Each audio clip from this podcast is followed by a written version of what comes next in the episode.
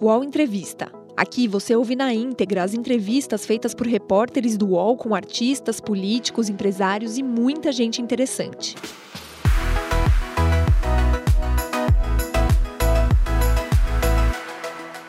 Amigos do UOL, olha que felicidade, muito. Sejam muito bem-vindos. É, esse dia eu achei muito especial para a gente do UOL. Apesar do momento crítico que o Brasil vive, né?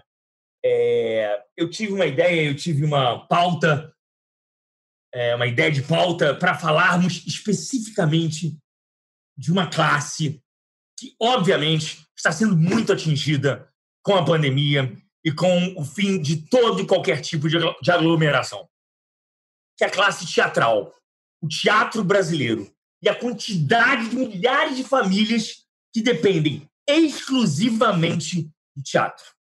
Por isso, eu convidei aqui uma, uma grande representante do teatro, do teatro musical brasileiro. Ela aceitou vir aqui discutirmos isso, discutirmos a, a, a atual situação e, obviamente, lembrarmos um pouco da trajetória dela, esses 35 anos de teatro. Muito prazer que eu anuncio Cláudia Raia aqui no UOL. Muito obrigado. Oi, Léo. Tudo bem? Cara, cara, é uma honra ter você aqui, cara. Muito obrigado. Obrigada, obrigada. Você é sempre muito gentil comigo. Fico sempre muito feliz. É, daqui a pouco a gente vai falar sobre a atual situação, que é uma situação preocupante, né? Muito, muito. É, você estava é um... em Portugal, né? Eu estava em Portugal. Eu, na verdade, esse, o Concerto para Dois foi um espetáculo que saiu da nossa cabeça, minha e do Jarbas, porque a gente queria fazer um espetáculo musical só nós dois. Porque os meus elencos são sempre enormes, né? É sempre 60 pessoas, 80 pessoas, 120 pessoas. Então, são espetáculos que eu não consigo nem viajar e nem ir para lugar nenhum. Hum. É, porque a quantidade de gente impossibilita e a quantidade de cenário.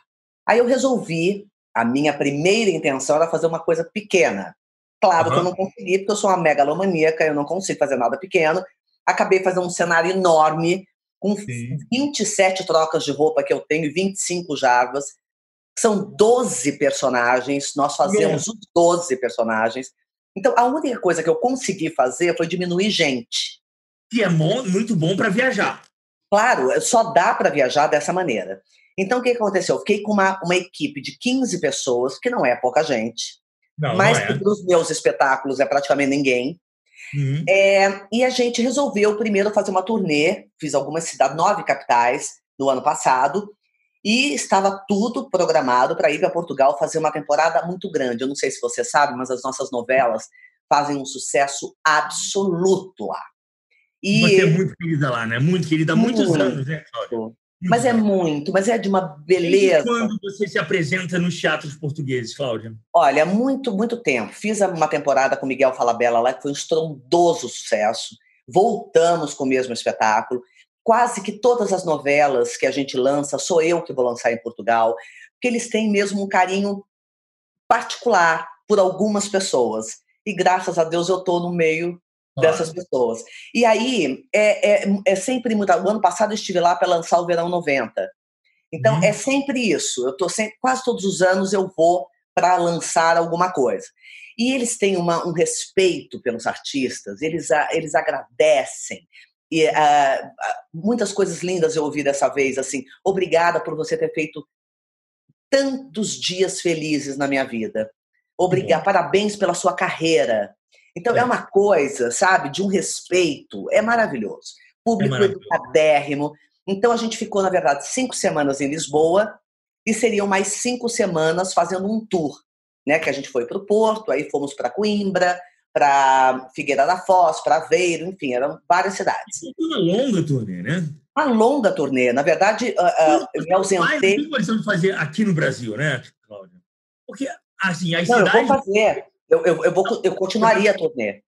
Não, mas aqui no Brasil, muitas vezes, é, os seus espetáculos são tão grandes que muitos teatros pelas cidades brasileiras não têm capacidade de receber não. e é muito caro levar, né? Para cidades menores. Para capitais menores. Sim, Você e nós temos. São Paulo, praticamente, né? Praticamente eu só, só consigo fazer São Paulo. E eu e, e Chaim, que é também é, é, meu companheiro em algumas produções. Chaim, para quem você não sabe, para quem não sabe, é um grande produtor teatral. É, é um grande produtor teatral, é, e, e Sandro Chaim, que faz algumas parcerias comigo. Eu faço parcerias com, com ótimos produtores. também é especialista em teatro musical, né? Sim, sim. E, uh, e o Chaim uh, entrou uh, fazendo algumas, algumas, alguns projetos em comum, e a gente, nós dois, começamos a viajar com teatro musical, porque ninguém viajava. E a gente começou a levar pelo menos para quatro capitais, ou as capitais que têm os teatros mais preparados. A gente começou com essa história. E aí, para você conseguir um patrocínio, também é, é, é, é, importante uma turnê. Sabe? E eu, pessoalmente. Não, é eu... fundamental. É fundamental, né? Ou não? Ou é só não, importante? Não é fundamental, mas é importante. Tá, e, por tá, exemplo, eu, uh, na verdade, eu comecei a, a, a ter essa ideia porque eu gosto muito de ir atrás do meu público. Eu sou uma figura popular, eu sou uma figura de televisão, eu sou de teatro também, muito antes da televisão. Mas as pessoas querem ver os ídolos de TV ao vivo. Né? Então, por exemplo, quando eu termino o espetáculo, eu fico uma hora, uma hora e meia dando autógrafo, tirando foto, falando, porque eu acho que é essa relação do artista com o fã né? E, e, quantas pessoas viram assim os meus primeiros espetáculos? As pessoas dizem: você uh, me inspirou a virar ator, me inspirou a começar a cantar, me inspirou a começar a dançar. Então, poxa, isso tem um papel muito importante na vida das pessoas, né?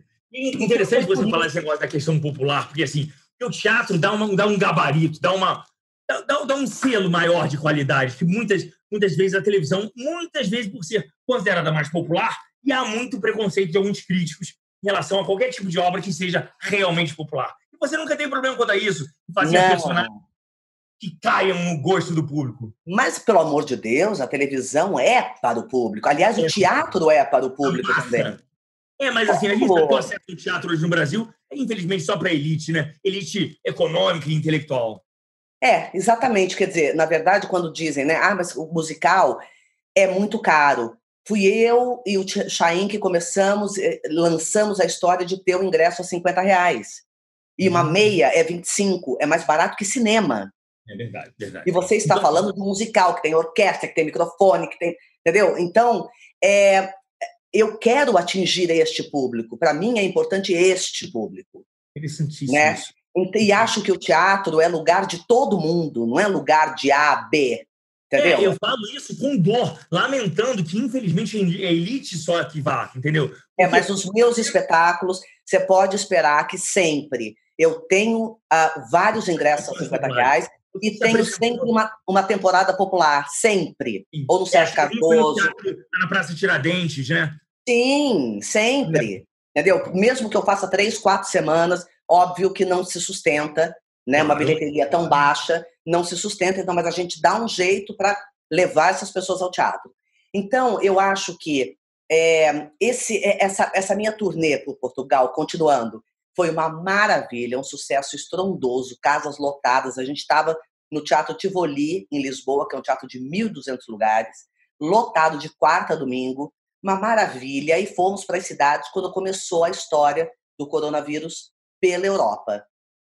É, é, é, na verdade, Portugal chegou muito por último, o que nos, nos beneficiou de uma certa maneira, porque a gente não só cancelou duas cidades. E nessas duas cidades a gente foi dormir achando que a gente ia fazer, acordamos com a notícia de que eles tinham cancelado e a gente imediatamente voltou. Arrumaram as malas e voltaram para o Brasil. Graças a Deus, a minha equipe está inteira, bem, bem de saúde, ninguém ficou doente, ninguém pegou corona, ninguém. Está todo mundo em casa, quietinho, é, o que é muito importante. Porém, nós já ficaríamos o mês de abril parados. Por quê? Porque eu tenho um cenário vindo de navio. Hum. O cenário que é imenso, que eu falei que eu queria fazer pequeno e não consegui, hum, hum, hum, é, tá vindo de navio. Então, anyway, eu estaria parada no mês de abril. E então, voltaria? eu faria, é, eu faria maio, junho, Nordeste, interior de São Paulo, para depois estrear em São Paulo. Junto com uma novela que eu começaria a gravar em junho, que é uma novela das seis, de época, é, que eu vou fazer a mãe da Larissa Manuela, um papel maravilhoso. Ontem nós entrevistamos a Larissa Manuela aqui. Ah, ela é uma querida, ela é uma graça. A gente tá, assim, felicíssimos de fazer mãe e filha. E você uhum. sabe que eu adoto as minhas filhas todas, né? Eu sei, eu sei disso. Eu vou pedir licença para a mãe da, da Larissa. Eu não, não, não filha de Cláudia Raia e Larissa Manuela. Né? Pois é, que delícia, né? E aí a gente, é, aí voltamos duas semanas antes. Tudo, tudo. Então, de qualquer maneira, estaríamos parados. A novela também passou para não sei quando, né? Não sabe quando? Não, quando a gente souber o que vai acontecer. Quando a, quando a novela é, O Imperador começar a gravar novamente, a gente entra em ação novamente, né? Mas a nossa novela vai atrasar provavelmente três meses, né? No mínimo. É. Daqui a pouco a gente volta a falar da, da pandemia, mas eu queria ressaltar aqui a sua história na, no teatro. Como você mesma disse, começou antes da televisão. E eu queria lembrar em Chorus Line, né? É. Chorus Line foi sua primeira peça. É, você vivendo um personagem 18 anos mais velho. É. É você, você sem experiência, que... sem saber o que era. Você está me perguntando agora do Chorus Line. Eu estou vivendo um momento uh, confinada, né, aqui em casa, com os meus filhos, com, com Jarbas, mas estou vivendo um momento muito bonito também, que eu, eh, eu tô, a gente está escrevendo a minha biografia, um hum. livro. Então, na verdade, está pronto o livro de fotobiografia, que são fotos minhas uh, da minha carreira durante 30 anos, que é um livro lindo de arte, espetacular. É livro da sua carreira, é a biografia da sua carreira, da, não da sua vida. Da carreira, 30 anos de carreira né? E foi o Gringo Cardia que, que fez, foi maravilhoso. Tá, tá pronto. ano que vem? Só, não, na verdade, só esperando acabar esse momento para a gente lançar. Já está pronto o livro, rodado. Então, é esse, ano, esse ano. É esse ano. E a biografia também é para este ano. Só que, é, na verdade, quem ia escrever a biografia era a Fernanda Young. É uma loucura. É. E aí nós ficamos sem a Fernanda e entrou a Rosana Herman, que é uma uma maravilhosa, maravilhosa, maravilhosa. É uma mulher de comédia, porque eu queria que as minhas que as minhas que a minha biografia ela tivesse o formato de crônicas de comédia. Porque a minha Não. vida é um esquete de comédia. Eu não posso falar seriamente de uma coisa que é simplesmente um absurdo a minha vida. Então, é muito legal porque a gente está justamente no capítulo do Chorus Line. E eu, eu me lembrando de todo esse bastidor, sabe? De todo esse, esse essa história do Chorus Line, que foi o meu primeiro trabalho em teatro, o primeiro trabalho que eu cantei, dancei, representei. Nunca tinha representado na vida, nunca, nunca tinha cantado na vida. Obviamente você fez testes, passou por muitos testes, né? Muitos testes. Passei primeiro como substituta e depois ganhei o papel imediatamente antes, antes de, de, de, de começar a ensaiar. Então Você eu tive muita sorte, sorte na vida, Cláudia? Você teve muita sorte? Olha, eu acho que eu sempre tive muita sorte, sim. Eu, eu acho que é o empenho e a sua dedicação, ninguém nunca discutiu isso. Mas é. a sorte, às vezes. Né? Eu acho. Eu acho que eu tive sorte, principalmente, em ter as pessoas certas no lugar certo, que me dessem a mão. E essa gratidão eu tenho e terei eternamente. Porque, às vezes, você é muito. Você vê quanta gente talentosa e que não, não acontece. Você fala, como assim? Então, tem um fator sorte, sim. Tem muito trabalho, muito suor. Eu não sou uma pessoa que fica esperando acontecer, eu vou atrás daquilo que eu quero, né? Eu não tenho nem roupa para isso. Então, é uma coisa, entendeu? É, agora, eu acho que tem um fator sorte, sim. Chorus Line foi definitivamente aonde eu percebi, entendi que a minha história era com teatro musical. Quando eu... Essa era a pergunta. Já no primeiro você já sabia? Na verdade, foi um pouco antes, porque eu vi o Chorus Line em Nova York quando eu fui morar uhum. lá aos 13 anos de idade. E quando eu vi o espetáculo, eu disse: Meu Deus, é isso que eu quero fazer. Porque até então eu queria ser a primeira bailarina do mundo. Só. Coisa simples. E eu, a minha vida. Ai, a minha vida era dedicada à dança, eu só pensava em dança, eu só via dança. Quando eu vi essa coisa completa, eu falei, meu Deus, é isso que eu quero. Se confirmou na Argentina, quando eu fui morar lá e fui bailarina do Teatro Colón e dancei no, com Susana Jiménez, a maior vedete do país, que também era o teatro de revista, que é o nosso teatro musical. E eu disse, meu Deus, é isso que eu gosto de fazer. Então, isso ficou cada vez mais me dando a certeza de que eu estava no caminho certo. Quando eu fiz o Chorus Line, eu provei, sabe, desse. desse Para si própria. Provei a mim mesma, sabendo que eu poderia fazer. Uh, uhum. Um pouco incomodada por eu não ter estudado nem canto e nem arte dramática, já que eu era uma pessoa que estudei muito dança, então eu não gosto de fazer coisa que eu não sei fazer. Assim, eu gosto de estudar primeiro. Só que foi a vida que me deu, é, foi a faculdade da vida que eu aprendi, né, a representar e a cantar. Estudei, estudei, estudo, estudo sem parar. Isso não é uma coisa do passado, é uma coisa que será eterna, né? E aí, o Chorus Line me abriu todas as portas.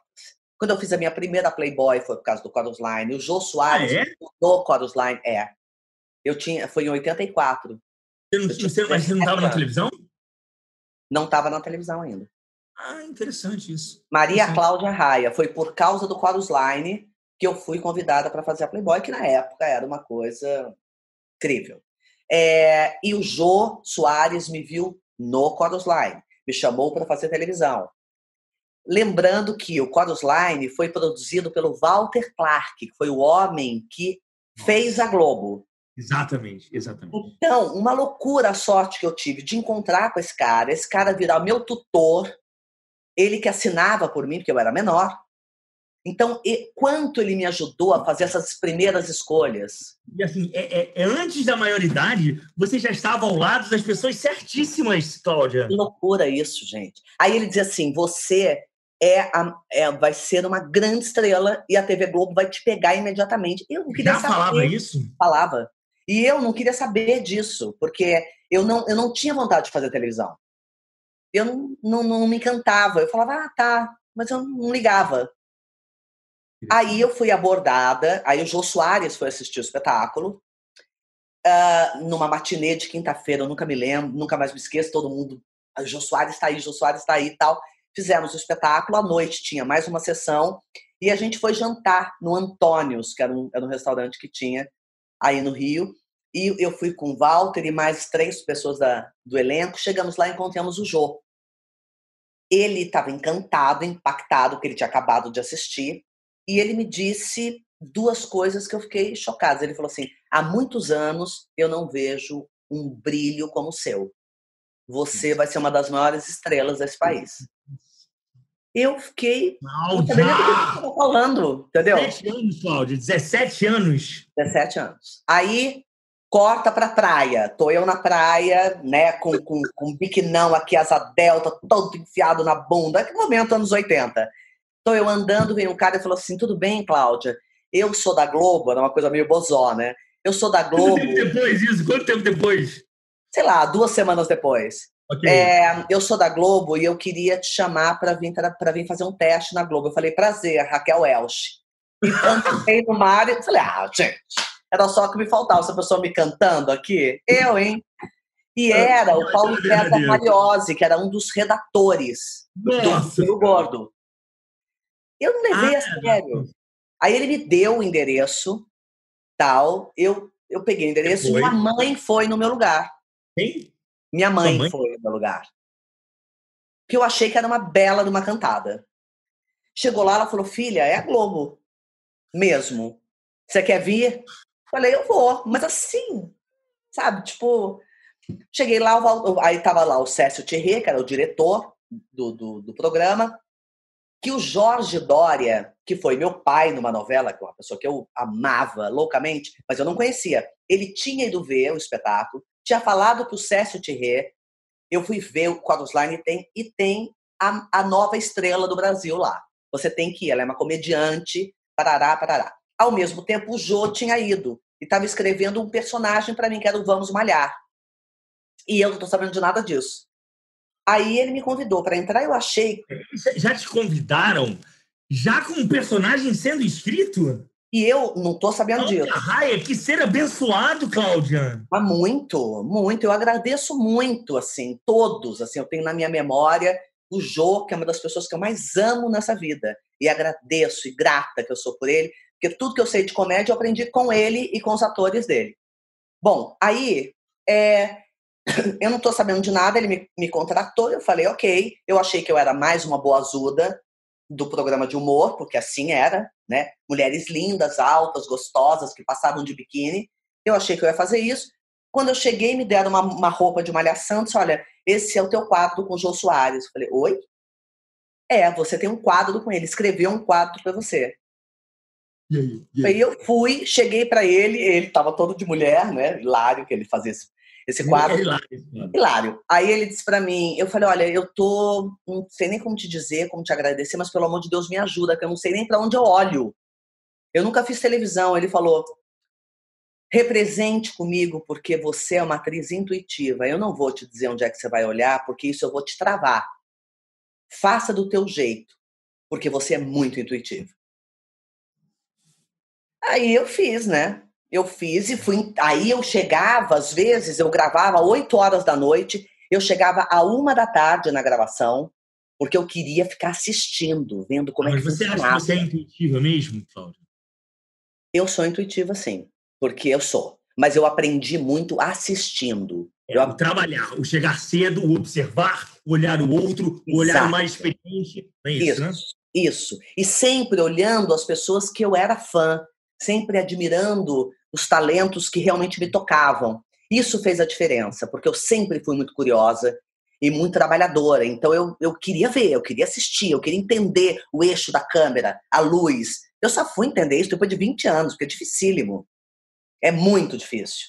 Muito. É só agora que eu tenho um pouquinho mais de controle disso, entendeu? Mas, na verdade, é, é um veículo que todo mundo minimiza, mas é um veículo dificílimo. Eu diria até Minimiza mais em difícil termos- que o de-. Eu queria que você me explicasse exatamente esse minimiza que você usou. Minimiza em que termos?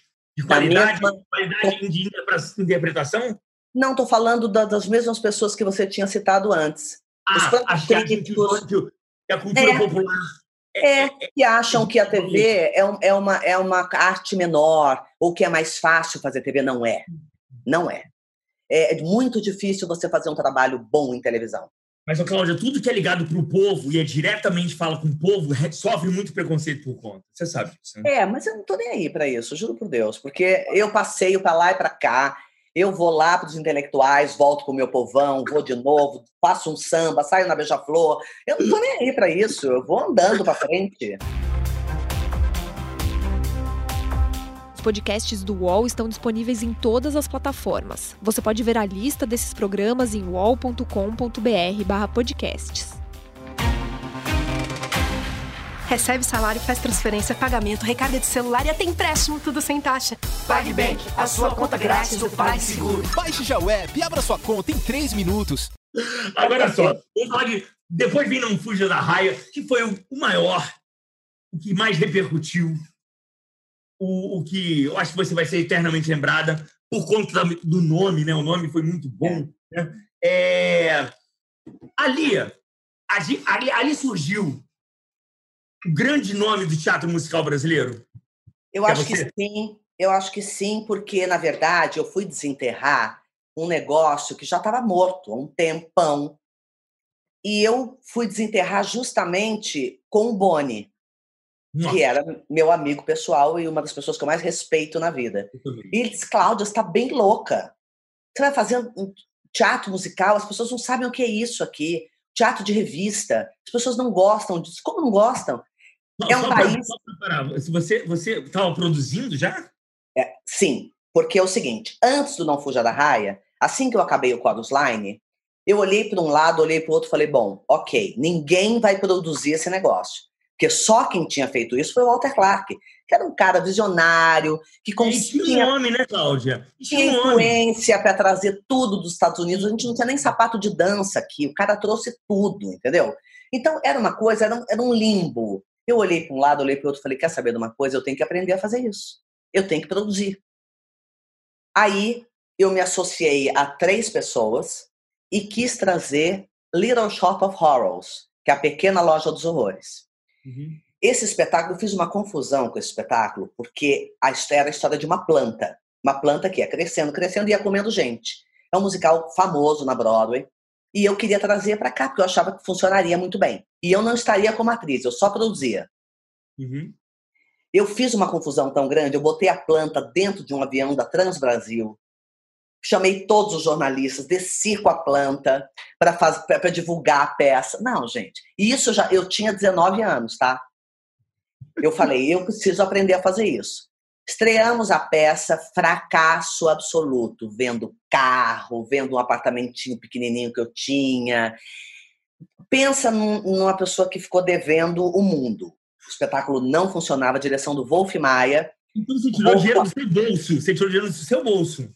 Amor, do meu bolso. Não tinha patrocínio naquela época, não tinha nada. Eu tirei do meu bolso, junto com os outros sócios que eu tinha. Aí Wolf falou assim: entra você em cena, vai ver se salva o negócio. Eu entrei e não salvou nada, porque o espetáculo ele, ele era no meio do caminho, ele nem era um infantil, nem era um adulto, ele era ruim, era ruim. Não era ruim, era bom, mas não, não falou com o público daqui. Não falou, não sei. Aí, e agora estreou de novo na Broadway, agora estreou off-Broadway. Em uhum. off-Broadway funciona, mas na Broadway não funciona.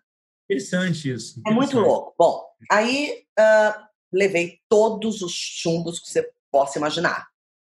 Falei, na bom, crítica e na vida, né? É. Eu falei, bom, eu não sei produzir, eu vou ter que aprender a fazer isso. Eu, em vez de eu, produzir, Cláudia? Em vez de eu desistir, aí muitas pessoas me ensinaram a produzir. Muitas pessoas. Porque eu fui me deparando com vários parceiros e pessoas que foram me ajudando, e a minha equipe, é Fernando, Pagan e Magali Helena, que são meus braços direito e esquerdo, desde lá, a gente aprendendo juntos, na verdade, porque ninguém sabia fazer musical. E eu era a única louca que tentava fazer.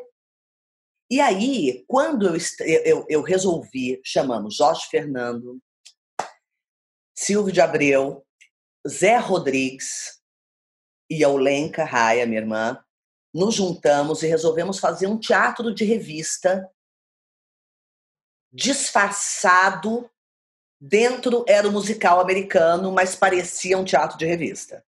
A estrutura era de teatro de revista, porque eu fazia número de plateia e hum. tal, e, e fazia, chamava o público e brincava com o público. A estrutura era. E o Silvio de Abreu sabe fazer isso muitíssimo bem, que ele fez muitos filmes do manga, ele foi assessor do manga, ele foi assistente do manga, depois ele dirigiu filmes assim. Então ele conhecia muito esse universo. E junto com Jorge Fernando, que era o maior evento de todos, sim, sim. E, e eu deu, deu uma liga incrível. Quando eu uhum. estreiei, eu recebi a, a, crítica saiu antes de eu estrear, me detonando, ah, é? me detonando. Mas assim, na, naquela época a crítica, a crítica influenciava o, o, o, público a ponto de, de ser um fracasso o, o, a peça? Não, porque não foi isso que aconteceu. Se a pessoa não? tentou. Não. Foi um sucesso estrondoso. Tanto que veio assim, veio televisão americana dizendo a nova bombshell do Brasil. As filas no Teatro do Procopio Ferreira, que é aqui em São Paulo, davam davam volta na Rua Augusta, era uma loucura. Mas, mas, só voltando na crítica, aquela crítica te abalou? Abalou, eu, eu era uma menina de 21 anos, eu era muito jovem ainda. Eu falei, gente, mas como é que a pessoa critica se ela não viu o espetáculo? E fui tocando o meu, o meu barco, porque 20 minutos, 20 dias antes de eu, de eu estrear o Não Fuja da Raia, eu também perdi o patrocínio. Hum. Então eu fiz com. Eu, eu ia para 25 de março pedir 25 metros de veludo de joelhos. Nossa. Assim, eh, tipo, eu continuo fazendo isso, tá? Essa era a sua produção? Você fazia isso? Fazia. Eu ia pedir, eu pessoalmente. Eu disse, olha, eu estou produzindo, é a primeira vez que eu estou produzindo, é, é um show, e, e, e, eu ia falando com as pessoas, e as pessoas iam me ajudando. Tinha feito Playboy. Tinha feito Playboy. Gente. Na verdade, tinha feito duas Playboy já. As pessoas me conheciam. Conheciam? É, Você é uma pessoa conheciam. conhecida. Conheciam, porque daí eu já tinha feito o, o rock santeiro. Putz. Entendeu? É, e, e, eu já tinha feito a Tancinha, no Sassaricando. Eu, eu já era conhecida. Só que eu fui fazendo, eu, eu ia eu ia pedindo, porque eu não tinha. Mas nunca. O que eu quero saber é o seguinte: a pessoa a ponto de ir para 25 de março pedir ajuda e é, nunca subiu a cabeça, Cláudia? Nunca em nenhum momento o sucesso que você fez em Rock Santeiro foi uma explosão. Sassaricano, então, nem se fala. Sassaricano, a novela foi sua, entendeu? Mas em nenhum momento você falou assim, não, eu sou a Cláudia Raia, meu amor. Eu não vou para 25 de março pedir coisa. Amor, eu vou, e eu vou até hoje, tá?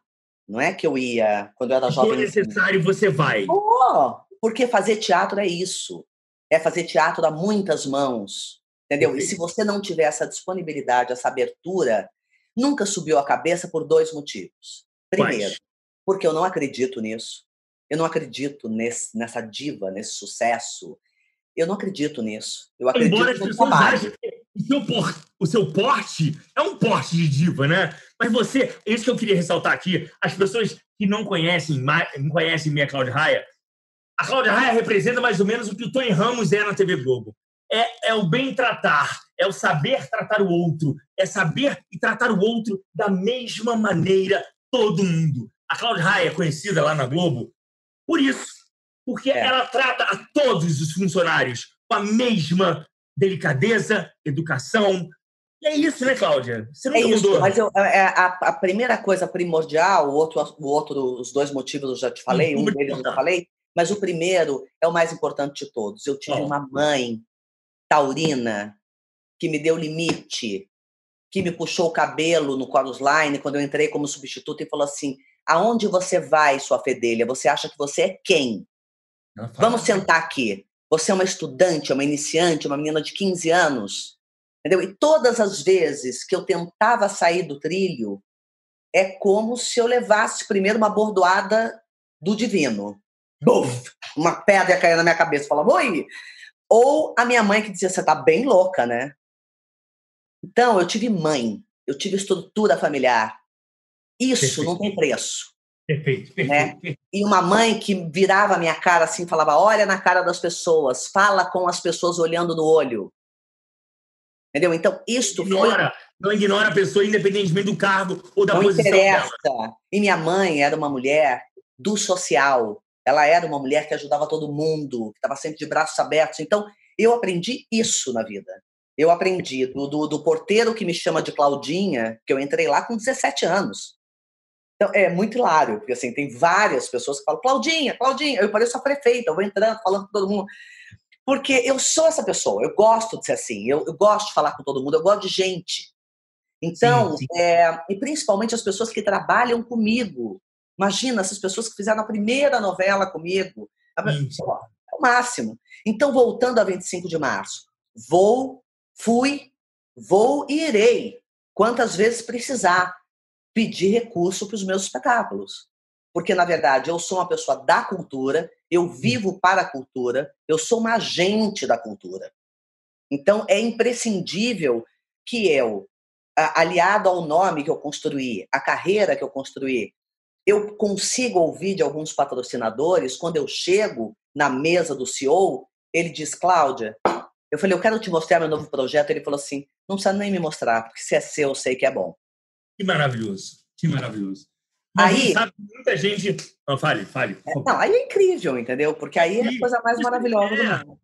Aí, mas a gente sabe que muita gente não tem isso, né? E muita gente depende é, das leis de incentivo à cultura. É, no caso, a, a, lei, a Lei Rouanet, é, que desde 2001 São Paulo se tornou é, o palco né, de grandes espetáculos e muitos deles, muitos deles graças aos incentivos culturais é, praticados pela Lei Rouanet, que vale ressaltar que não é um dinheiro público, não é um dinheiro público, é um dinheiro que é simplesmente é, é, vem de empresas privadas que conseguem abater é, no imposto. Não é o governo que patrocina nada. Não. Olha só, o teatro musical expandiu, mas eu quero saber como você, Cláudia Raia, como você, a produtora de grandes peças, vê essa mudança, essa, essa, essa, o que foi criado em torno da Lei Rouanet, é, que criou-se hoje no Brasil uma imagem de que é algo, é algo que é praticamente um roubo do dinheiro público. É, então, é, é uma falta de informação, na verdade, né? E eu não culpo ninguém, porque eu acho que o público, ele não tem obrigação de saber.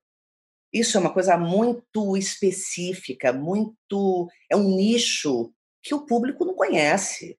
E a gente tem que explicar, né? É, o teatro, principalmente o teatro musical, ele muitas e muitas e muitas famílias dependem disso né? Uhum. Então, agora, a gente ainda não tem uma fórmula para isso, mas eu acho importante falar para quem puder, Em vez Hum. de cancelar os ingressos para os espetáculos, remarque. Porque quando as novas datas forem anunciadas, isso vai ajudar os teatros, também as produções. Porque no momento nós temos que pensar o que nós podemos fazer para minimizar o impacto. Porque haverá impacto. Isso É isso. não tem como. Então, isso isso não, que tem eu- não, é, não é achismo meu, não tem jeito. Isso, é um ach- é- é- vai, isso vai acontecer no mundo. Isso não tem jeito. Essa é a realidade mundial no momento. Cinemas fechados, é, shows cancelados, teatros fechados, vários filmes tiveram suas estreias adiadas por causa da pandemia, que nos impõe um outro ritmo de vida, na verdade. É, mas esse é o momento que a gente vive hoje. O que, o que, o que eu quero saber de você é quando tudo isso passar. Pois é. Lá fora já, há- já há um movimento nesse sentido. Né? Bom, é, governos estão se movimentando para criar pacotes de ajuda à cultura. E Uhum. aqui? Como será e feito? aqui? Porque Você acha essa que o governo vai, vai fazer algum tipo de pacote de incentivo à cultura? até agora não temos nenhuma resposta disso. ah, estamos lutando, a minha equipe vai continuar comigo. Eu vou pagar metade do salário, 70% do salário, quanto eu, eu conseguir, porque não se tem bilheteria, não se tem entrada de dinheiro, que essa é a pergunta de um bilhão de dólares. A importância da cultura ela é econômica. Sem dúvida, só em São Paulo, o teatro musical movimentou 1 bilhão e 200 mil em 2018 e gerou cerca de 13 mil empregos. Nossa, Não é brincadeira. 13 mil Segundo o estudo da FGV, tá? Que isso não foi eu.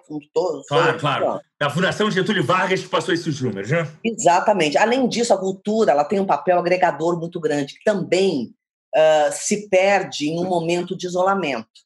É preciso uma política de incentivo pós-quarentena, para que as pessoas voltem ao teatro, ao cinema, aos shows.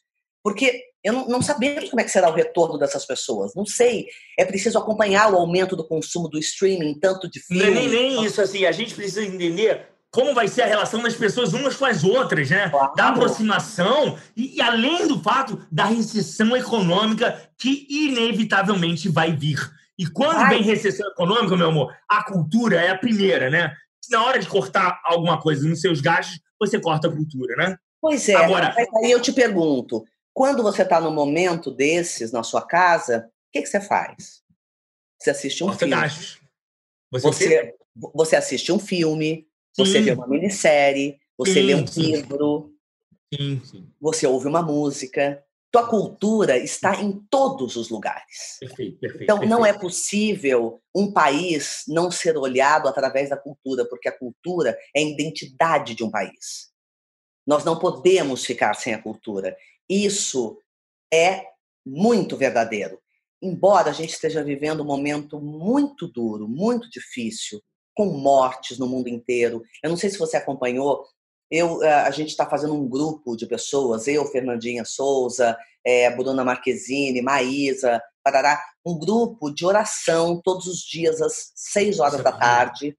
A gente reza por um minuto pela, pe- eh, pelo, pelo mundo, pelo planeta, por todas as pessoas que estão doentes, por todas as pessoas que estão saudáveis e que não, não, não contraiam esse vírus.